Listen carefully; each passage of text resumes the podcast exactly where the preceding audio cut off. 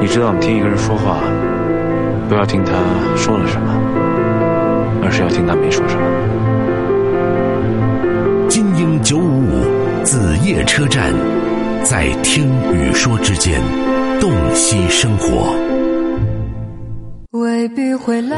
好了，这小姐回来之后，我们先来接听热线吧。线上的朋友等了很久了，我再不接听我都不好意思了。蒋先生，不好意思让你等了这么久。哎，马老师你好，哎，想跟我说点什么？呃，就是最近心情一直都有点郁闷。嗯，说说看怎么了？上回家的时候都会听您的节目。嗯，为什么郁闷呢？为什么郁闷？因为之前赌博有输很多钱，嗯，赌博输了很多钱，大概输多少呢？输有七七十来万吧。七十来万赌博输了。对，啊，那你这是年收入是达到多少啊？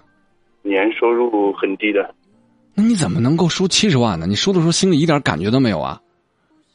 就越输的时候就越想输。就输红眼了是吧？对，哎，你你就是你现在回过头，你想一想，那个赌局是不是个骗局？你有没有琢磨过这事儿啊？是是应该是骗局吧？那你明明知道这种道理，我就觉得小孩子都知道，为什么我们一个成年人，他就理解不过、反应不过来呢？我特别纳闷儿。我我因为我我在生活当中我是对赌一点兴趣都没有的人，嗯，所以我一直不太理解这么简单的一个道理，为什么你们总是会掉进去呢？我我不明白。我自己也挺纳闷的，就是以前也不是说以前也比较排斥赌博吧，嗯然后进来之后感觉走不出去，嗯然后反正每次赌博的话，要输到最后输输输到身上一毛钱都没有才才才才放手，嗯，那所以嗯所以很很很郁闷。最近本来中间有一段时间没玩的，然后最近最近早几天又又又又又输光了。其实我明白一点啊，我跟赌徒沟通过，尤其是输了很多钱的赌徒，用北方话说，那就是，呃，光脚不怕穿鞋的。反正自己已经欠了大概七十万了，靠自己的工资是还不了的，不如放手一搏。于是别人又会给他给点什么诱饵，可能给了一两万块钱，你只要赌得好就能还本了之类的。于是又拿着一两万进去赌，赌的结果就是铁定输。对，然后输完之后，又欠债，难过几天，过两天劲儿缓过来了，又开始四处找钱赌。就是这个坑儿一旦掉进去就出不来了。对，唉，有点像以前那个打仗的时候屡战屡败。这完全两码事儿，完全两码事儿。对啊，那是英雄气概，你们这个纯粹是把自己的生活往火坑里头跳。对，就是，就是我我这么告诉你啊，就今天包括你，包括正在听节目的很多成年人，你们永远记着，赌博不论他是不是在做局，嗯，你坐在赌桌上的时间越长，你输的越多，这是定式。对，没有例外，这是数学公式。你们有兴趣的话，研究一下数学，这跟赌博真的很有意思的。对，为什么那些赌场就是正规的啊？有些国家是正规的，有些地方是正规的。就他为什么会做的那么舒服，甚至连表都没有，然后一直喝的吃的都有？为什么？就是因为你要在里面待的越久，他挣的越多。这是数学告诉我们的原理。对，更何况对，更何况你们所经历的这些地方，他一定一定是做局的，是出千的，就是坑你们的。对，所以不要再想着用赌博去翻本了，好好的去自己的上班，然后再想办法其他途径去创造更多的价值，然后赶快把该还的钱还了吧，嗯，好，好不好？好，好，好，好，好了，加油啊！好，好，谢谢马老师。不用谢，不用谢，再见。希望你真的能够醒悟，再见。今天晚上本来是等待另外一位张先生啊，昨天晚上最后通热线，他是说到赌博的事情，然后我承诺了，我说今天如果你还要跟我聊，我优先接听。谁知道是另外一位蒋先生打进电话，也是说到赌博的事儿了。既然这个话题已经打开了，那我就就着话题说一些吧。正在听我节目的你们，永远要记得，赌博是不可能赢的。天哪，你们怎么就反应不过来呢？你琢磨琢磨啊，我是庄家，我开赌场，我做局。如果赌博会输的话，那我挣什么钱？你是不是总你说永远记住，赌徒心里有两个，第一个心理就是最严重的心理，就是永远会看到某某某赢钱，永远看不到别人输钱。每次到赌场你就听到哇，那个谁谁拿一百块钱赢了几十万出来了，就这样的传说故事，它是真的吗？就算是，那我问你一句，就跟买福利彩票似的，身边总有人中五百万，对吧？你中过吗？走马路上还有被雷劈了的呢，你被劈过吗？你们应该都稍微接触过这些数学知识，都知道中五百万的概率比雷劈的概率还要小。你在赌场赢的概率比雷劈十次的概率还要小小小。你说你在赌场在干嘛？你只是在给别人送钱，你明白吗？你们只看到说谁谁谁赢了，你有没有看到在那个一个人的背后有无数个输的人？而且那一个人是昨天可能输了很多很多，今天只昨天输了十块钱，今天只挣了一块钱。他背后还输了九块钱呢，这种账你们都看不见了。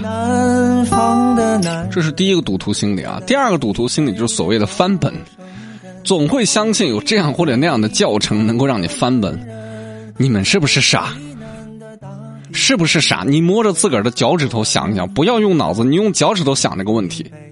如果有教程能够让你稳赢的话，我那些人做什么庄，开什么局，把钱送你好了吗？更可笑的是，经常有些人拿一个什么所谓的，呃，规律图，啊，上昨天出现过四十五号啊，今天有可能会出现四十四号，然后给你讲一大堆理论分析。你们是不是傻？那玩意儿要是能分析出来的话，谁还干这个活所以，这我个人觉得不是没文化啊！你们冷静的想一想，我觉得初中物理学过之后都能够解决这些问题啊，高中数学学过之后都能够解决这些最基本的理论。你们不是傻，你们就是痴迷，你们总认为你们是那个幸运儿。我明确告诉你，不是。我的命运也许所以输了这么多钱都不长记性，还在幻想着明天能够把钱赢回来，想啥呢？如何悲伤，却天生懂得。哎呀，我有时候看到一些故事，听到一些故事，我真的觉得心里很不舒，很不舒服。明明这个道理那么简单，他就是听不懂。好了，其他的朋友继续预约零七三幺八二五六幺九五五，告诉导播聊什么，稍后接直播间，好不好？来问候一下王先生啊，王先生应该是刚才蒋先生的叔叔啊。啊，王先生，你是想跟我聊点什么？哎，马老师你好。哎，想跟我说点什么？刚才我听他说的很简单。嗯。说实话，现在全家人拿他没招，就是是我的一个侄儿。对。嗯。他是从去年开始，去年下半年可能十一过后开始，之前在玩我们都不知道，然后突然一下自己背不住了，反正就是成天很郁闷。他是在我公司上班，在我公司上班就不知道怎么回事，然后实在是撑不住的时候，然后告诉家里面。嗯。然后在过年前呢，啊，大家一起帮他想办法把所有的钱都还了。嗯，只差一点，可能只剩一点点，只剩个几万块钱。嗯，当时问他呢，他也不说。嗯，他也不说，说哎呀，这个东西不用问，没没问题，自己搞定，怎么样？嗯，等等等等。最后就是这几万块钱呢，过完年之后，他可能每个月又要还个几千块钱的一个，要要要还账。嗯，呃，然后他拿着工资来还呢，可能还起来就很吃力。啊。最后呢，就是又去借高利贷，然后用这个高利贷的钱来还以前的账，然后这个高利贷在退款的时候呢，又去借别的高利贷。我就这两天看他手机上面，就是这种网络的这种借款，这种这种下载的这种 A P P 就借钱的这个二十多个。嗯。啊，然后从那么几万块钱又输了，又输了很多钱。然后前几天前两三天又背不住，又背不住。然后又告诉家里说要和家里脱离关系啦，然后一人做事一人当啦，有任何事情，啊，你们不用管了，反正我一个我我自己一个人兜着了。然后他父母在老家就急得要死，然后又这两天又在处理这样的一个事情。我今天上午还带他去了医院，说看看心理医生。心理医生一看完之后说，嗯，没有心理上的疾病，呃，就是自己要想明白这个事情到底。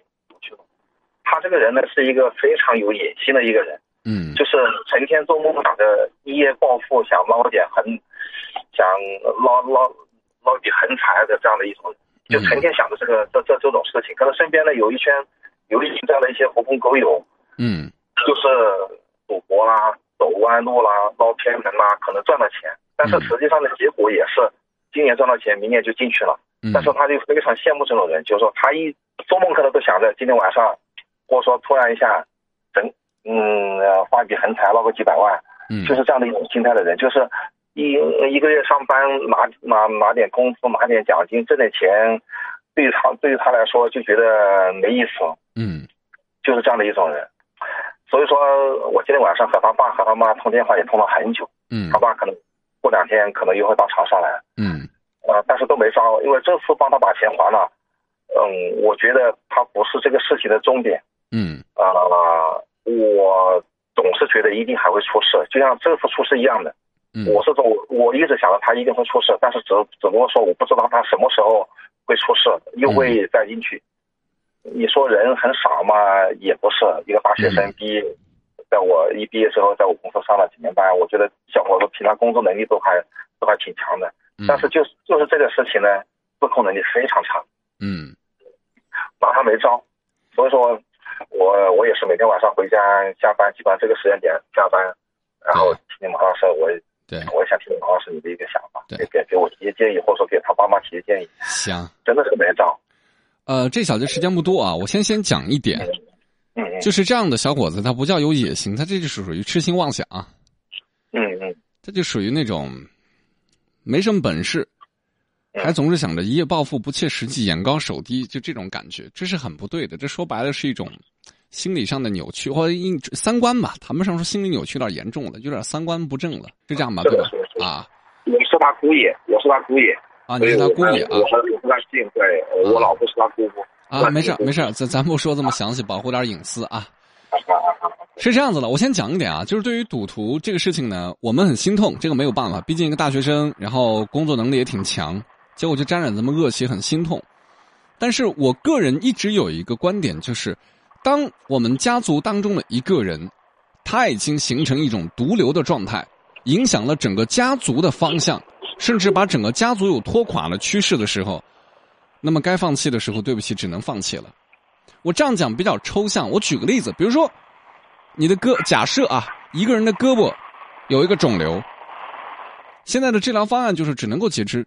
如果不截肢的话，肿瘤可能会蔓延，可能会挂掉；截肢之后的话，可能会好。其实有的时候在家族当中出现这么一个人，他就相当于被感染的胳膊，切还是不切，在于你们家族自己的一个考量。你明白我的意思吗？我明白，实际上过年的时候，在他家里面和他父母和他爷爷奶奶我们在一起都说了，我我当着他爸妈和他爷爷奶奶面我说了，对，我说如果说再发生一次，你就不要在我这上班了，反正我就不管了。嗯，我说我承担不起这个责任，但是呢，真正等到这个事情出来之后，因为我老婆是他姑姑，也是把她当做儿子一样的在看，对，天天在家里是很痛苦，包括他每天和他哥和他嫂子通电话，对，啊。这个事情虽然说说说不管，但是但是真事情出了也不可能不管。我理解你的意思，尤其家里的孩子，呃，从应该是在农村考出来的吧？对。啊，从农村考出来大学生，肯定是整个家族的荣耀。然后现在孩子这样子，我们总寄希望于说孩子能够幡然醒悟，这个心态都能够理解。但是有一个核心点忘掉了，就是如果说我们总是替这个孩子擦屁股的话，那么这个孩子可能意识不到江湖险恶。他可能下一次还会去掉这个坑里头，而我们的经济实力是有限的，不可能永远都把他从那个坑里头捞起来的。是的，所以我的建议就是，不要去逼他走绝路，比如说现在完全从公司滚蛋，你让他断了财路，我觉得也没有必要。嗯，但是可以帮他梳理一下整个的外债，然后做一个有效的计划，让他自己去还债。就是家里实在是无力去帮他了，一个农村来的孩子你怎么办？家里砸锅卖铁呀。然后至于说他这种异想天开的东西不脚踏实地的，我说白了是他太急于求成了。就是很多孩子，包括女孩子也是，就是过于的被外界所影响了。看到别人用了一个 iPhone X，那我也得用 iPhone X，就是过于被这种拜金的东西所影响了，导致在人生当中经常会走错路。比如说男孩子的赌博，女孩子走了一些其他的路，这个都很不好。这个只能慢慢的纠偏了，性格已经这样了，能怎么办呢？是我现在担心的呢，就是这一次把这个问题解决了，钱还了之后，还会有下一次。像您说的，这这这这这是个无底洞。啊，我现在目前通过和他交流，和他聊，这几天反复聊，包括今天去医院和医生聊，啊，我总是觉得这个问题没有解决。但是呢，我也不知道，因为这种问题，我们讲道理，二十多岁的人了，大学生，什么道理都懂，什么我就跟你这么说吧，这一类问题最后的结果就是重大的家庭变故才会导致他有所触动，除此之外听不进去的。你说的这个是有道理。所谓的重大家庭变故，就是因为这事儿，可能爸爸着急上火，出点什么状况，他有所触动，或者说因为家里弄垮了，整个家庭业家大业大全部垮了，他有所触动。除此之外没办法的，古今中外这种败家的人太多了。哎，我们身边呢，以前呢也有一个这样的一个案例，现在在牢里面关着，把就是。别人就是我那个朋友，他他姐也是这样子进去的。嗯，我那个朋友把他姐的事情怎么样开始进去的，最后怎么样关进去的，判了十二年。啊，怎么什么什么道理，什么样的方法都讲。他永远会觉得我不会这样，我会比他幸运。我只要有机会，我就可以翻牌，我就可以在赌注上赢回来。他有时候现在讲，就是说我如果说现在我有五百万，我肯定能够赢回来。我我一听这种话，我就觉得很烦。你拿他没招，我觉得如果说有你的如果说你的侄子还抱有这种想法的话，我真觉得这个孩子现阶段 可能真的没有办法了。就是到现在都没有理解赌博，他的钱是怎么输进去的，还幻想有五百万能够赢回来。这种人真的是傻的可爱又可恨，你明白吗？嗯，我觉得他这个就是心里这个事儿。解不开，他没办法的，就是你永远叫不醒一个装睡的人，啊，真的是这样。就像有的时候那些搞传销的人，你把道理给他那么讲了，他就是觉得自个儿干的是一个特别伟大的事业，啊，人人都阻碍我。赌博，你把那些使诈的视频，比如说网上有一个反赌的人，叫做马洪刚还是马占刚？马洪刚好像是在微博上可以搜到这么一个人，他就是曾经出老千作弊，然后被人。呃，就是做做了些不不好的事情，于是他就开始立誓要，就是要揭穿这个赌局的背后的秘密。嗯网上有很多这样的视频，你赶上去看看，你希望能够叫醒他吧。我有时候听他和朋友通电话，他有些朋友赌博，然后他现身说法说你不要赌了，然后和朋友讲道理，讲的非常好，但是一轮到自己呢，就就出不来。他永远觉得自己是那个幸运儿。别人输了，自己会赢，永远和赌徒就是我刚才讲过，赌徒的两个心理之一就是这样子。标准的赌徒心态，他是真正的标准的赌徒赌徒心态。就像就像他自己讲到的，就买股票上有有止盈止亏，他是没有止盈止亏，但他赢了想赢更多，亏了想翻本回来，就是收不了手。这典型的赌徒嘛。对。所以我觉得，在他没有认识到赌博的危害性之前，帮不了他。他总觉得自己是运气不好。他没有想过赌博是一个数学游戏，是一个人性的游戏。你在里上面做的时间越长，输的越多。有时候他就归结归结到运气，说我那一次在里连赢了十二把，赢了赢了几十万，赢了多少钱？最后第十三把没有操作好，输掉了。我说你第十三把赢了。第十四把、第十五把，你总会输出去的。赌徒就是这样子，他只会记住自己的过五关斩六将，他从不讲自己的走麦城。所有的赌徒输的一塌糊涂的时候，依旧记得自己在辉煌时期的那一瞬间。但是他们永远都不懂，在你没有离开赌桌之前，所有的钱都不属于你，只是一个数字。你哪怕赢了一个亿，在你没有离开赌桌之前，那一个亿同样不是你的。但他们。理解不了，他们也不去理解，他们只记得自己曾经手上有多少万的赌注，幼稚的可爱，也幼稚的可恨。行吧，谢谢马老师耽误你这么多时间。没事啊，你自己琢磨。反正我个人觉得，该斩断的要斩断，但是不要把他逼上绝路，还是要引导他啊。嗯嗯，好，谢谢马老师。好，我要说就这些，再见。今天有关赌博的事情，我们花了很长的时间去聊，因为近段时间。在世界杯期间，有一些人赌球，对吧？这个话题其实我在节目当中很少去聊，我觉得比较敏感。但我不得不说，很傻，真的很傻。就是所谓的赌啊，有的时候，比如说我们打个小牌、打个麻将啊，我们上学的时候我也玩，我们玩一毛钱一毛钱的这个扑克牌，我们北方叫拖拉机，呃，就扎金花啊，一毛钱一毛钱的这样玩，五毛钱封顶，然后玩到天亮。可能赢了一块八的这个牛肉面的早餐钱，就会很就会很开心，就这个过程是一种游戏，是 OK 的。但如果说那个赌资我上升到了一百两百，然后早上我可能输了很多，我觉得这就完全变了性质了。你明白吗？就是小区里头打麻将的，那是一种玩乐的；而在赌桌上把自己的身家压进去，那是亡命之徒，那完全是两回事儿。所以，经常很多人开玩笑，小赌怡情怎么怎么了？我先讲一下，凡是沾赌的，一定是有问题的，不是怡不怡情的问题。很多人用这句话骗了一些年少不经事的人，从赌博一点点陷进去。所以，千万不要沾赌，任何形式的赌都不要去沾。然后，赌博上的永远记住一点：赌博 一定会输的，没有赢家，绝对没有赢家，因为它是一个数学题。啊，有兴趣的话去看一些这方面的电影或者资料，你会发现为什么这些赌场会赢钱？它其实挣的是一个很低的点数，但你只要在赌场待的时间够长，它就一定会赢钱。这是一个数学题呀，这不是运气，这是数学。你们总是希望自己是那个运气最好的人。你去看看你身边那些赌博的人，有几个归宿是好的？网上还有个视频，应该叫做马洪刚吧？你去搜一下。还有一些反赌的，你去搜“反赌”两个字。